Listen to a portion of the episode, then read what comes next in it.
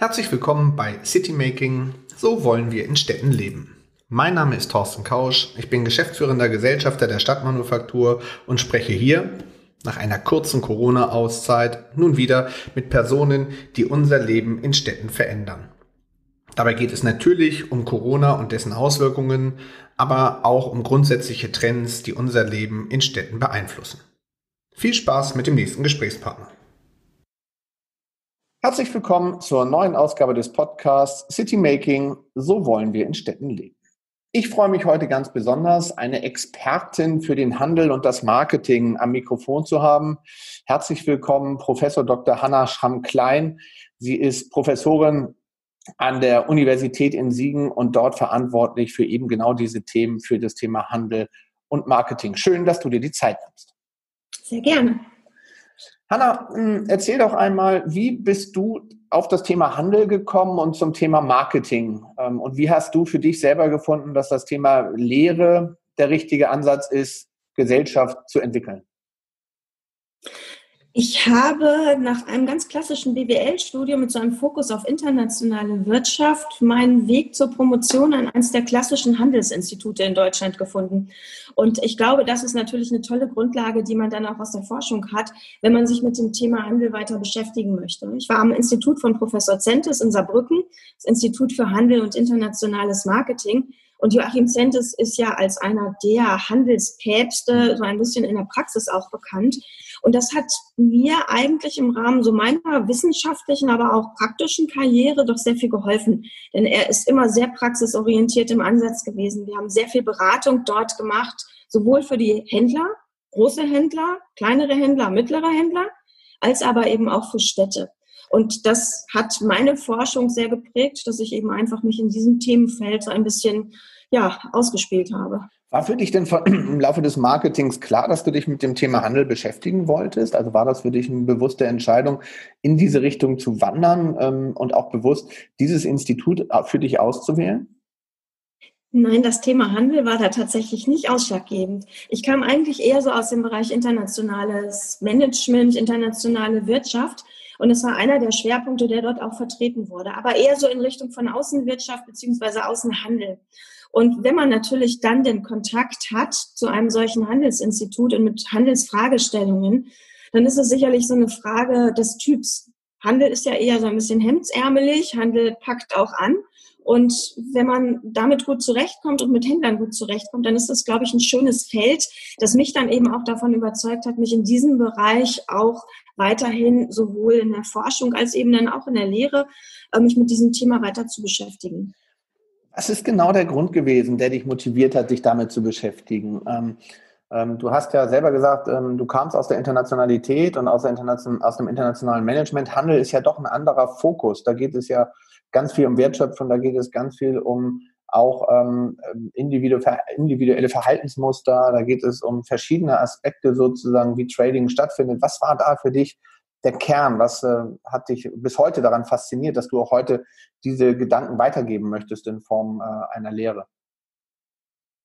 Ähm, ich glaube, das Interessanteste am Handel ist, dass der Handel ja nicht einfach nur so da ist, um da zu sein und um Kundenkontakte zu pflegen, sondern dass der Handel ja viele Funktionen hat. Er stellt Sortimente zusammen für Kunden, er versucht irgendwie äh, Größeneffekte zu erreichen und dadurch Prozesse effizienter zu machen.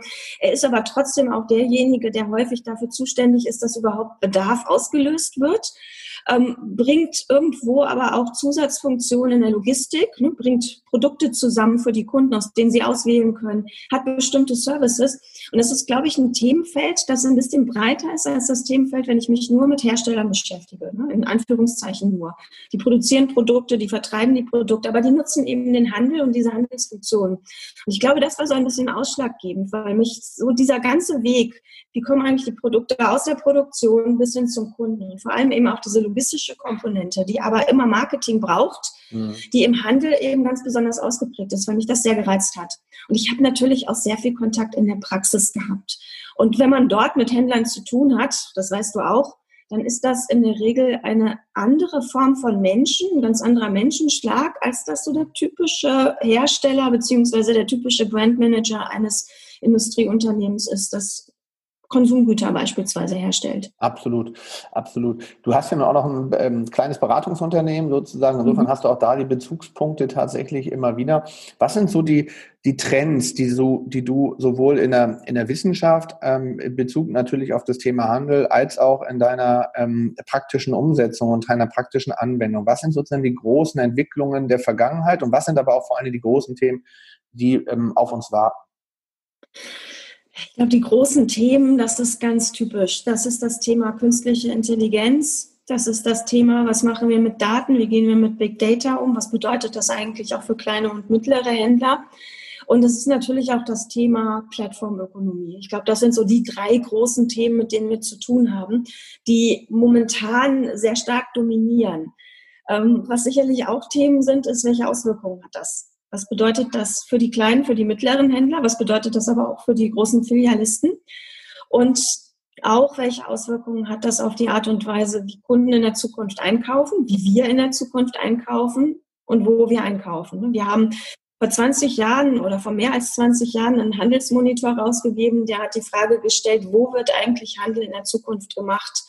Und die Frage stellen wir uns, glaube ich, heute auch immer noch. Ist das in Städten? Ist das online? Ist das überall? Und das sind, glaube ich, so die Kernthemen, die uns beschäftigen. Lass uns mal darauf gucken, weil wir wollen uns ja so ein bisschen auch mit den Städten und den Auswirkungen auf die Städte beschäftigen. Hm, was ist da für dich sozusagen, was sind da die größten Impacts, ähm, wenn es darum geht, ähm, städtisches Leben mit Handel zu denken in der Zukunft? Wo siehst du da die größten Veränderungen? Das ist eine ganz schwere Frage. Ich glaube, die ist im Moment. Da bin ich ja da, ruhig, dass du das schon mal, das ist schon mal gut. Das ist ja erstmal ein Kompliment, das nehme ich gerne entgegen. Danke. Andererseits ist das auch eine Frage, die haben wir vor 20 Jahren schon genauso gestellt. Und irgendwie kann man beobachten, dass wir alle noch so ein bisschen ähm, so am Rudern sind. Was passiert denn eigentlich? Was ist denn eigentlich der richtige Weg? Und ich glaube, das beschreibt auch so, so ein bisschen so das Chaos im Denken, was wir alle haben. Sowohl in der Forschung, wenn wir uns mit die Frage stellen, wofür ist eigentlich eine Stadt da? Als auch, wenn wir uns in der Praxis anschauen, wie gehen Händler, wie gehen Städte, wie gehen Gastronomen damit um.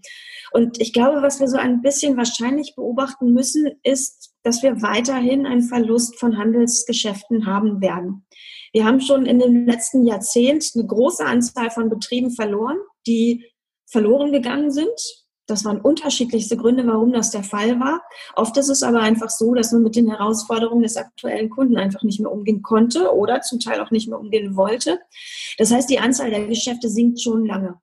Und jetzt ähm, muss man natürlich auch beobachten, dass wir durch die Schwierigkeiten, die man innerhalb von wenigen Monaten erarbeiten kann und durch das vielleicht auch geringe Finanzpolster, was gerade Händler oftmals haben, wir haben einen ganz anderen Kapitaleinsatz, den wir hier beobachten müssen, ganz andere logistische ja.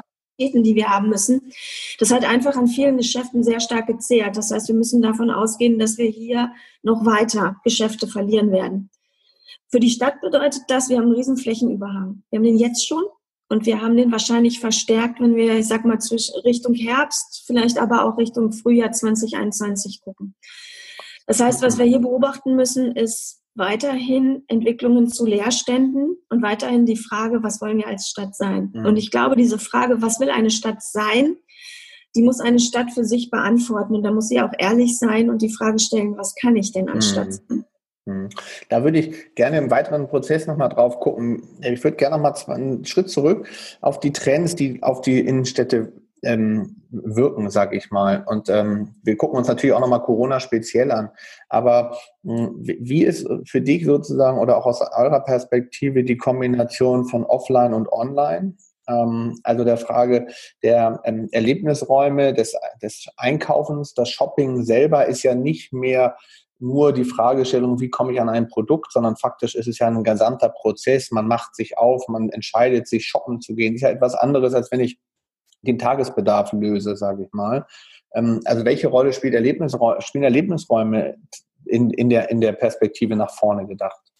Ja, ähm, das sind jetzt zwei Fragen. Ich fange mal mit Online und Offline an.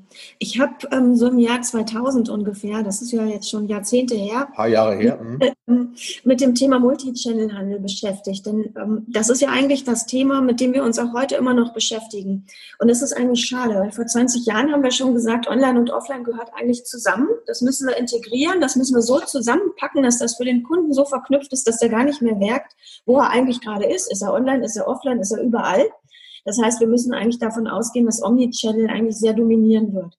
Wobei Omnichannel nicht immer bedeutet, dass der Kunde auch in jedem Kanal dann beispielsweise beim kleinen oder mittleren Händler auch einkaufen können muss. Aber digital, ähm, online verfügbar, ähm, sichtbar sein, das ist, das ist wichtig, das können wir nicht mehr mhm. wegdenken. Das hat man in den letzten Monaten auch gemerkt. Wer unsichtbar war, der hat die größte. Keine Perspektive, klar. Mhm. Genau. Ähm, das führt dann aber auch so ein bisschen dazu, wie wir vielleicht Städte denken können. Das ist keine Erfindung von mir, sondern darüber diskutieren wir ja schon in vielen Gremien und in vielen Institutionen lange, dass wir sagen, wenn wir von Handel und von Shopping sprechen, also der Handel, der etwas anbietet, der Kunde, der shoppen geht, dann haben wir eigentlich zwei Formen von Einkaufen. Das ist einmal das Erlebnis und das ist auf der anderen Seite die Versorgung. Mhm. Und mit Blick auf Städte wird ja schon länger diskutiert, ob wir nicht eigentlich, auch wenn es uns wehtut, überlegen müssen, ob es, sag mal, Gewinnerstandorte gibt, die eher die Erlebnisstandorte sind. Und auf der anderen Seite vielleicht nicht unbedingt Verliererstandorte, aber solche Standorte, die sich damit beschäftigen müssen, was ist die Versorgung, die wir hier vor Ort anbieten müssen. Das heißt, da sind wir so ein bisschen in dieser zentrale Orte denken, ähm, die wir ja schon lange irgendwo versuchen umzusetzen, gerade wenn es um kleine und mittlere Städte geht. Aber ich glaube, das ist so ein bisschen die Perspektive, mit der wir uns wahrscheinlich realistischer auseinandersetzen müssen. Denn man beobachtet ja bei den Gewinnerstädten auch in Zeiten von Corona, steigende Mieten, höhere Nachfrage, die größere Frequenz, während wir eher Verliererstandorte haben, wo einfach aufgrund von Frequenzverlusten sogar super attraktive Geschäfte nicht mehr die Möglichkeit haben zu überleben, weil sie einfach keine Frequenzgrundlage mehr haben, mhm. um ihr Geschäftsmodell überhaupt realisieren zu können.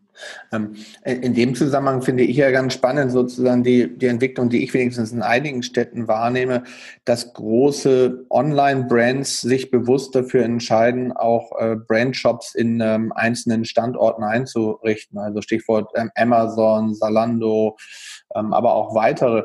Ist das ein Trend, der sozusagen auch andeutet, dass das reine Online-Thema ohne den Erlebniskauf irgendwann auch die Gefahr birgt, unattraktiv zu werden? Ja ähm, und nein, also beides. Ich glaube schon, dass wir so gewisse Pure Player haben werden, die auch durchaus als Online-Pure Player überleben können und da eine gute Grundlage schaffen können. Aber wir sind ja irgendwo Menschen und soziale Wesen. Und das zeigt ja auch, wenn wir uns so die Umsatzverteilung anschauen, dass wir doch äh, einen relativ hohen Umsatzanteil auch im Non-Food-Bereich, im Bereich des stationären Einzelhandels haben da kann man mit der Wissenschaft argumentieren und kann sagen, das ist für uns ja so ein Vertrauensanker. Alles mhm. Physische, was wir irgendwo erleben können, was aber dann auch mit allen physischen Reizen irgendwie umgeben werden kann, das gibt uns auch ein anderes Vertrauen und auch ein anderes Empfinden, was wir für eine Retail-Brand haben. Und das ist natürlich etwas, was auch so ein Amazon merkt oder ein Zalando merkt, dass Menschen eben dieses physische Kauferlebnis sehr stark wertschätzen und eben auch persönliche Begegnungen mit Menschen, die sie ja auch in Amazon, Forstar oder wie auch immer Laden ähm, haben können. Das heißt, wir haben hier die Möglichkeit, dass wir ein ganz anderes Kundenerlebnis schaffen können. Mhm. Aber das wird eben gerade bei solchen Unternehmen, die aus der Online-Welt in die Offline-Welt gehen, sehr stark eben mit Technologien verknüpft. Mhm. Und es wird irgendwo anders in ein Einkaufserlebnis umgesetzt, als wir das so bei den ganz klassischen traditionellen Händlern haben. Aber auch da hat man vielleicht auch in der letzten Zeit doch beobachten können, dass wir so ein bisschen back to the roots bei den Kunden beobachten können. Die sind vielleicht so ein bisschen schizophren, auf der einen Seite sehr technologieorientiert, finden auch äh, kassenlose Shops ohne Mitarbeiter super, um die mal zu nutzen. Auf der anderen Seite gehen sie aber eben in sehr analoge Geschäfte und nutzen dieses Einkaufserlebnis eben auch als etwas ganz Besonderes, extrem analog, unverpackt und solche Aktivitäten, die wir beobachten können, die eben eine ganz große Bedeutung eben auch für den Kunden im Erlebnis haben. Das spricht ja dafür, dass es an sich sozusagen das auch eine Chance sein kann für die kleineren Städte und auch für die Individualgeschäfte, wenn sozusagen der Service sehr hoch ist und wenn die individuelle Betreuung der Kunden ganz groß ist. Natürlich eine Frage, ob sich das irgendwann finanziell rechnet ähm, und ob das tatsächlich auch langfristig trägt. Ähm, da wäre ja noch ein weiterer äh, Trend, den ich wenigstens auch wiederum wahrnehme. Nun gucke ich aus einer großen Stadt wie Hamburg. Du sitzt derzeit in Siegen. Insofern ähm, weiß ich nicht, wie das bei euch ist. Aber was ich ganz spannend finde, ist die Frage, inwieweit eigentlich so die großen Brands sich immer stärker sozusagen in, an Standorten nicht mit der zentralen ähm, Aufgabenstellung alle Produkte darzustellen, sondern vor allen Dingen mit einem wenn man so will, Brandkontakt, also mit einer emotionalisierten Aufstellung der eigenen Marke präsentiert. Ist das auch ein Thema, was als Trend zu erleben ist? Weil das hat natürlich Konsequenzen für die Art und Weise, welche Produkte finde ich eigentlich, wenn ich in Innenstädte gehe. Weil dann habe ich natürlich mehr Markenshops und Erlebnisräume tatsächlich auch in den Shops, als dass ich wirklich unmittelbar einkaufen kann. Ja, eigentlich auch das ist eigentlich so ein bisschen, ähm, ja, fast ein alter Trend. Das sind ja ganz klar. Schön, dass du mit mir, mir, mir sozusagen die Karten legst, aber umso besser, dafür reden wir ja miteinander. Das ist ja das klassische Flagship Store Konzept. Und dieses Flagship Store Konzept, das hat mit den ganzen neuen Technologien und auch mit dem Einsatz von Technologien am Point of Sale ja sehr viel an nochmal neuer Bedeutung mhm, gewonnen. Genau. Weil man dort natürlich eine Marke ganz anders erleben kann und es kann ja auch genutzt werden, um eben die Marke zu präsentieren mit wenig Ware auf der Fläche. Auch das ist ja ein Trend, den wir beobachten können. Weitläufige Stores, die Möglichkeit als Kunde irgendwo auch Raum zu erleben, aber die Marke im Raum mit ihren Produkten. Aber trotzdem über erweiterte Flächen beziehungsweise über Technologieerweiterungen trotzdem das Gesamtsortiment zu versuchen zu präsentieren.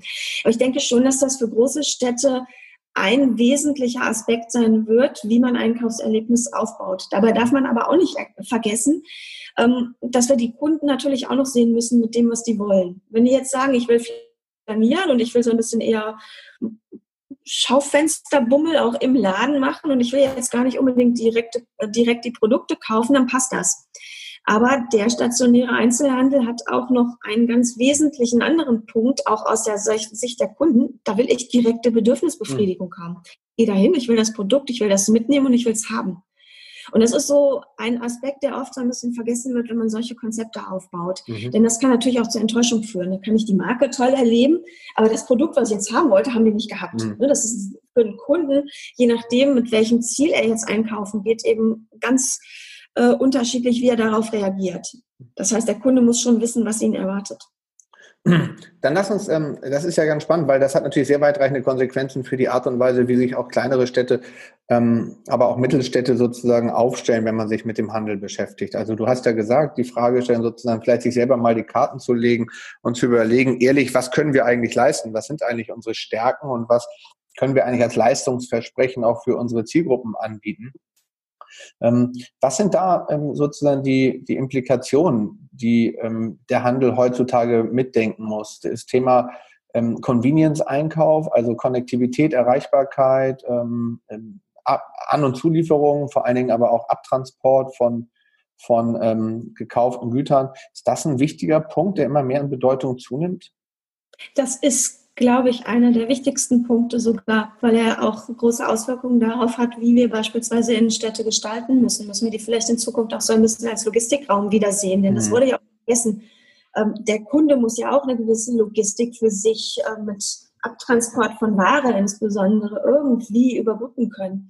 Und ähm, da denke ich schon, so die Trends im Handel oder die wichtigen Dinge im Handel, die sind durchaus ein bisschen back to the roots. Denn was wir beobachten können bei den Händlern, die Probleme haben, ist meistens gar nicht, dass das nur daran scheitert, dass sie nicht online sind oder dass die nicht so äh, gut äh, mit künstlicher Intelligenz und Daten und Plattformen arbeiten und umgehen, sondern meistens ist das, dass sie ihre Handelsfunktion nicht mehr durchführen. Hm. Ich habe das Gefühl, ich packe irgendwelche Ware, am besten vorsortiert vom Hersteller. Ich bin jetzt mal ein bisschen gemein. Ne? Ich kaufe einfach das vom Hersteller vorsortimentierte System auf, packe mir die Größen und die Farben und die Formen in den Laden.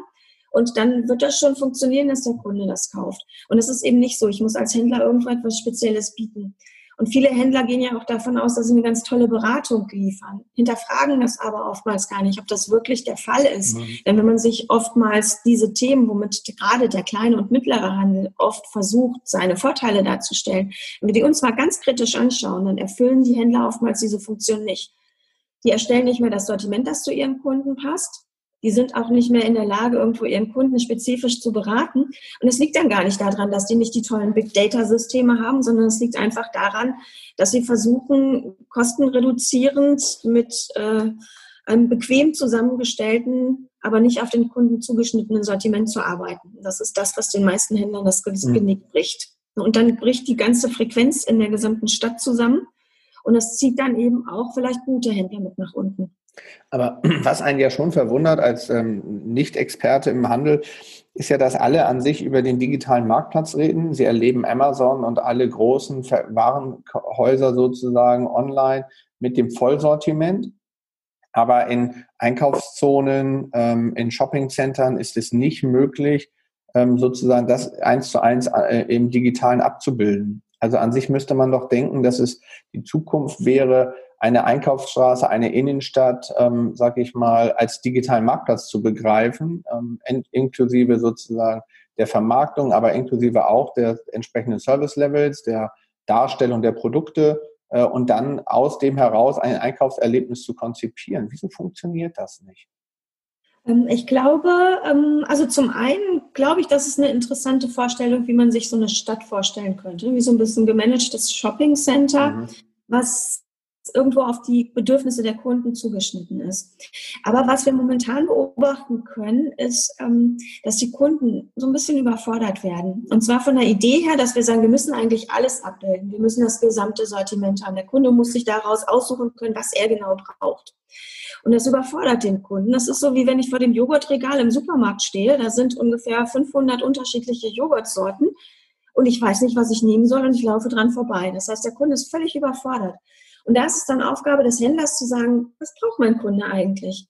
Denn dieser ganze Trend, dass wir beobachten können, dass Läden eigentlich eher so ein bisschen leer sind und gar nicht mehr so vollgepackt mit Warendruck, der bedeutet ja eigentlich, dass der Händler vorsortiert, was könnte mein Kunden interessieren. Und der Kunde muss dann nicht mehr aus 100.000 Varianten aussuchen, was er haben möchte, sondern er hat das ganz bequem vorsortiert und hat hier eine ganz andere Form von Convenience nämlich das, was Händler eigentlich mhm. machen, ein Sortiment zusammenstellen, was für den Kunden passt und daraus aussuchen, das, lieber Kunde oder liebe Kundin, ist genau geeignet für dich. Und ich glaube, das ist etwas, was wir in der letzten Zeit vergessen. Wir sehen diese Möglichkeiten, die wir durch Größe haben und durch quasi unendliche Verfügbarkeit von Marken, von Produkten. Aber das ist gar nicht unbedingt das, was Menschen überhaupt verarbeiten können und vielleicht auch verarbeiten wollen. Denn das macht kein Erlebnis aus. Das ist einfach nur Warendruck. Das ist nichts anderes. Aber das spricht doch trotzdem, wenn man das nochmal weiterdenkt, dafür, dass dieser ähm, gemanagte ähm, Raum ähm, im eigentlichen Sinne mit verschiedenen Angeboten, das heißt ja nicht, dass du damit ein Vollsortiment hast, aber das heißt ja trotzdem, dass du dich auch als Einkaufsstraße, als Innenstadt auch für gewisse Zielgruppen entsprechend positionieren kannst. Und ähm, wenn ja. du das zusammendenkst, weil jeder Einzelne schafft es ja nicht. Jeder Einzelne kann nur einen Teil des Sortiments abbilden, aber du kriegst natürlich durch die, ähm, im Endeffekt durch die verschiedenen An Anbieter tatsächlich vielleicht eine breitere Angebotspalette, die vielleicht für eine gewisse Zielgruppe attraktiver ist. Wieso funktioniert das? Ist das technisch nicht möglich? Ist das nicht, existiert diese, dafür noch keine Konzepte? Es geht ja weiter bis zu dem Management der Räume. Du kannst ja so weiterdenken und könntest sagen, okay, ähm, wir schaffen einen Erlebnisraum, weil wir halt einfach Leerstände anders managen können, wenn wir den gesamten Raum betrachten, als wenn wir nur einzelne Laden ähm, Elemente herauspicken. Also du kannst damit ja auch wiederum ganz anders arbeiten, wenn du das zusammendenken würdest. Wieso ist das aus deiner Sicht noch nicht, hat sich das noch nicht durchgesetzt? Also ich glaube, in dem einzelnen Laden ist es oftmals so, dass die Händler, jetzt bin ich ein bisschen gemeint, zum Teil einfach nicht die Kompetenz dafür haben. Mhm. Punkt. Mhm. Die können das nicht die haben ähm, ein anderes Verständnis, was Handel ist. Das ist so ein bisschen was ins, in den Laden stellen, das hübsch machen und dann werden die Kunden schon kommen. Und die Kunden, die sprechen sowieso nur über den Preis und Preis, das machen wir nicht mit. Wir sind sowieso diejenigen, die toll beraten können. Das ist so eine Grundeinstellung, die wir oft beobachten können, ohne aber zu hinterfragen, wofür bin ich eigentlich da als Händler. Das ist, glaube ich, auf der Einzelebene ein großes Problem. Ähm, wenn man sich natürlich die Stadt insgesamt anschaut, wird schwierig. Das sind ja alles einzelne Akteure, vom Immobilienbesitzer beziehungsweise vielleicht der Erbengemeinschaft, der das Ganze gehört, bis hin zu dem einzelnen Händler.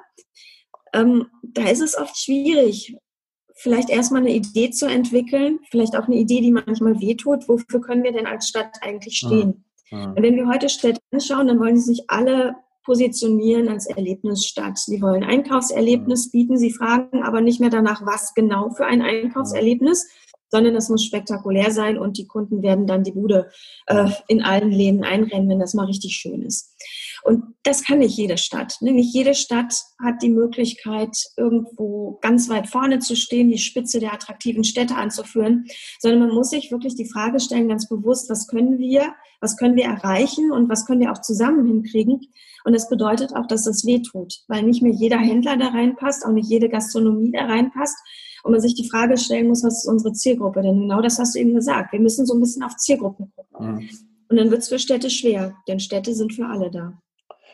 Ja, also ich glaube, das ist richtig. Ich glaube, ähm, die, die, im selben Abendzug ist die spannende Frage, aber wie kann man sozusagen dafür einen solchen Prozess ähm, ähm, entwickeln und auch managen, weil der Bedarf und der Druck, du hast es ja gerade skizziert, ähm, ähm, der liegt ja auch bei allen Ebenen. Es ist bei dem, bei dem Einzelhändler der Fall. Es ist aber genauso bei dem Immobilieninhaber, bei dem fallen ja auch die ganzen Einnahmen weg. Also das heißt, an der Stelle bricht ja auch das Businessmodell zusammen. Ähm, es geht über Büroflächen, die nicht mehr die Rendite versprechen, die sie früher versprochen haben, weil durch Homeoffice ähm, einfach weniger Büroflächen nachgefragt werden.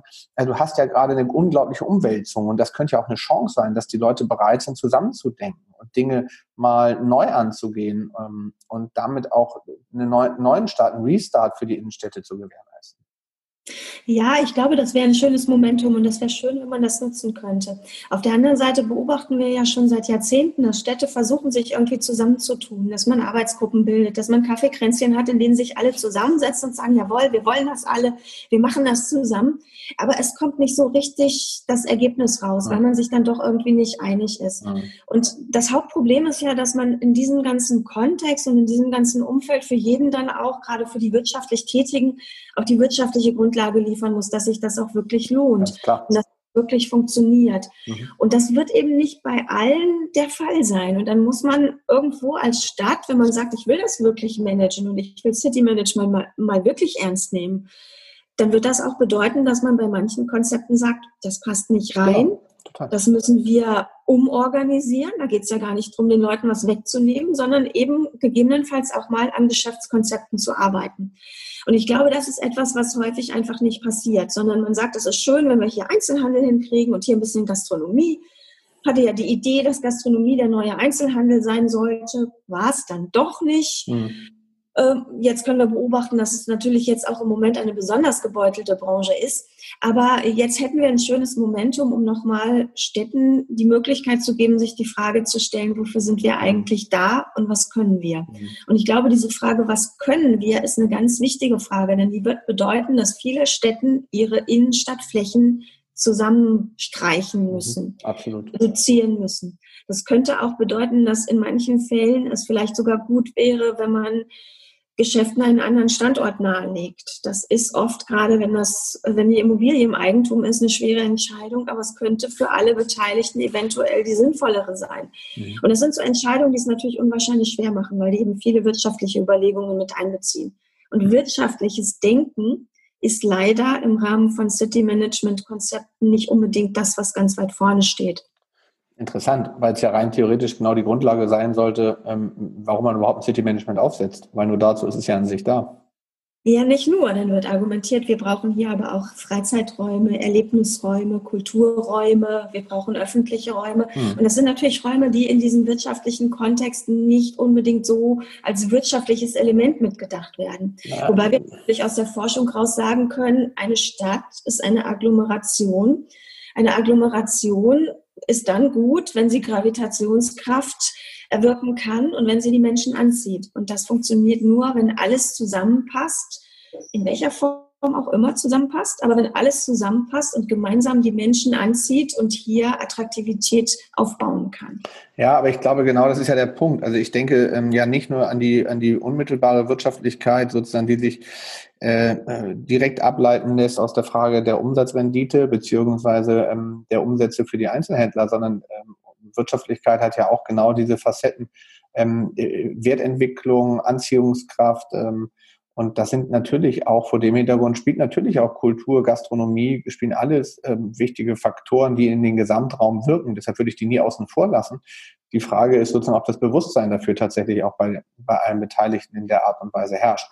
Das äh, wird, glaube ich, die Zeit zeigen. Ich glaube, der Druck wird weiter zunehmen. Und das ist vielleicht die Chance, dass auch dann, wenn Druck zunimmt, vielleicht auch die Handlungsnotwendigkeit zunimmt. Ja, und man muss natürlich auch gucken, dass man irgendwie mit dem Thema umzugehen lernt, dass einfach die Frequenz zurückgeht. Mhm. Die Menschen gehen nicht mehr so häufig in die Innenstädte. Das ist eine Entwicklung, die wir beobachten können und sie halten sich dort anders auf. Mhm. Die Laufwege werden kürzer, wir haben ganz andere Aufenthaltsformen und das ist natürlich auch ein Thema, dem man sich ganz bewusst stellen muss, mhm. dass eben Kunden nicht mehr die komplette Innenstadt oder zumindest häufig nicht die komplette Innenstadt frequentieren, genau. sondern sich in bestimmten Räumen aufhalten. Genau. Und damit muss man umzugehen lernen. Ja, ich glaube, die große Kunst dann wiederum aus, dem, aus der gesamtstädtischen Perspektive, das ist ja immer so mein Fokus aus der Frage, ähm, ist an sich, wie schaffe ich es, die verschiedenen kleinteiligen Räume mit jeweils Feuer zu entfachen, dass aus dem vielfältigen Feuer mal ein großes, mal ein kleines, möglichst viel Funkenflug entsteht und damit eine gesamte Stadt angezündet wird im positiven Sinne. Ähm, ich glaube, nur so funktioniert es. Ich glaube auch, man wird nicht ein Feuer für die gesamte Innenstadt haben können, sondern du musst verschiedene Akklamationsräume, Quartiere, Identitäten auch ähm, entsprechend bespielen können. Ich glaube, nur so wird daraus ein, ein Schuh. Und das hat wieder eine ganzheitliche Stadtmanagement-Komponente in sich. Ja, und das ist natürlich dann auch wieder unterschiedlich, je nachdem, über was ich spreche. Natürlich. Über eine große Metropole oder aber, und das müssen wir in Deutschland uns als Frage nochmal ganz bewusst stellen, wie gehen wir mit ländlichen Räumen um? Mhm. Wir haben bestimmte im Grundgesetz festgelegte äh, Elemente, die heißen, wir wollen die Gleichwertigkeit des Lebens in den unterschiedlichen Räumen sichern. Und da brauchen wir, glaube ich, nochmal neue Antworten. Mhm. Es wird natürlich im Moment viel über ländliche Räume gesprochen, aber so ein bisschen halbherzig. Denn wenn wir Städte reden, dann hat man sehr häufig die, sag mal, gut laufenden Mittelstädte und die kleinen und großen Großstädte im mhm. Blick. Aber man schaut nicht mehr auf die Kleinstädte und was dort passiert. Und da wird es ganz besonders schwierig. Zurückgehende ja. Frequenzen. Onlinehandel, der bestimmte Sortimente einfach zur Verfügung stellt, die dort nicht mehr angeboten werden. Und dann die Frage, was genau bietet denn eine Stadt dort? Ja, meine, meine These ist ja, dass durch diese deutliche Ver Verlagerung sozusagen der Arbeitswelten äh, mehr gen Homeoffices in den nächsten Jahren, und das ist ja ein Trend, der wird nach meiner These beibehalten, auch nach Corona, ähm, das auch eine riesengroße Chance für die kleineren Städte bietet wenn die verstehen, dass sie sozusagen ähm, nicht mehr die, also dass sie sich anders aufstellen müssen. Sie müssen natürlich dann auch dafür Lösungen finden. Aber faktisch ist das aus meiner Sicht eine einmalige Chance, die da gerade so ein Zeitfenster ist, wo Städte in kleinerer Art eine Chance haben, sich komplett neu zu positionieren. Ja, ich glaube das auch. Ähm, ich glaube auch, dass jetzt so diese ganze Corona-Zeit gezeigt hat, dass bestimmte Arbeitsformen viel besser funktionieren, als man immer gesagt hat. Man hat sich ja immer schon gewundert, warum trotz Digitalisierung und trotz toller Anbindungsmöglichkeiten diese Dezentralisierung letztlich von Arbeitsräumen nicht stattgefunden mhm. hat und trotzdem weiter eine Zentralisierung und sogar mhm. noch eine verstärkte Zentralisierung stattgefunden hat. Ob das jetzt alles umkehrt, ist die Frage. Aber gerade für den regionalen Handel hat man eben gemerkt, dass hier dann doch irgendwo nochmal die Wahrnehmung eine andere war. Auch die Wahrnehmung von Möglichkeiten, die man vor Ort eigentlich gerne hätte und vielleicht auch eine andere Wertschätzung. Ne? Vorher mhm. war das eher so ein bisschen Nostalgie, früher, da gab es doch diesen tollen Laden. Und jetzt hat man gemerkt, das sind ja auch Versorgungsmöglichkeiten für mich. Der Onlinehandel hat ja dann doch Distanzen zu überwinden, die man in dieser Zeit als Kunde auch nochmal anders gespürt hat. Und da sind sicherlich nochmal Möglichkeiten da. Trotzdem muss man sich die Frage stellen, wie viel Potenzial kann eine Kleinstadt im ländlichen Raum wirklich mhm. ausschöpfen. Das heißt, man muss das realistisch als Frage stellen. Und mhm. da in der Form zu denken, wo, in welchen Bereichen können wir versorgen und welche Möglichkeiten können wir dort bieten, auch welche Erlebnismöglichkeiten mhm. und welche nicht. Und wenn man das ganz bewusst beantwortet, kann man hier, glaube ich, nochmal eine ganz neue Form von, ja, irgendwo Denken in Zentren, in kleinen ländlichen mhm, genau. Räumen nochmal einbringen. Hm. Nun, nun, sind wir beide, äh, es ist ähm, ja doch ähm, ähm, schon ein bisschen fortgeschrittener. Also wir beide fühlen uns noch unglaublich jung, das ist so, aber faktisch hast du ja nochmal eine andere Zielgruppe in deinen Studenten. Die sind ja nochmal 20 Jahre jünger in etwa. Naja gut, bei dir sind es vielleicht nur 10, bei mir sind es dann um die 20, aber sei es drum. Ähm, was sozusagen ist an der Stelle der Blickwinkel deiner Studenten eigentlich auf so ein Thema ähm, Einzelhandel in Innenstadt? Also ich stelle mir vor, dass die da teilweise überrascht sind in der Art und Weise, welche Diskussionen wir da führen. Ja, zum Teil glaube ich nur. Ähm, ich glaube, dass wir diese äh, Generation letztlich, die sind ja irgendwo so durch Hyperkonnektivität gekennzeichnet. Die sind always on und die haben überall ihr Mobiltelefon dabei, das alles kann. Mit dem sie alles machen und das immer genutzt wird. Aber trotzdem ist gerade in dieser jungen Generation, und das können wir jetzt gerade ja auch beobachten, dieses Thema sozialer Kontakte, mhm. sich treffen, nach draußen gehen, Erlebnisse zu mhm. haben, das spielt eine ganz große Rolle.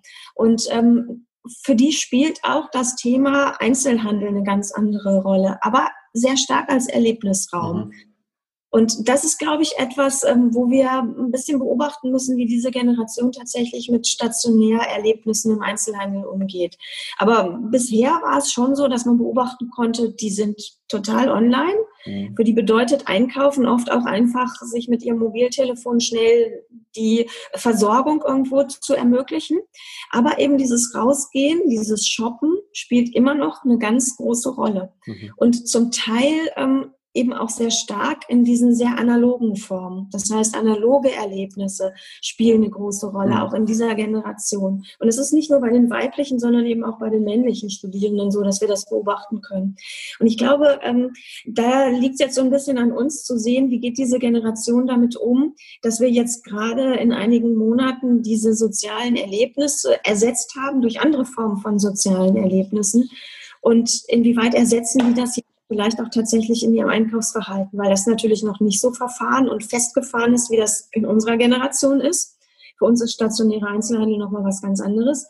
Aber die sind ja gerade dabei, so ein bisschen ihre Lebensform und ihre Art und Weise, wie sie mit Einkaufen umgehen, auch noch zu entwickeln und zu verändern.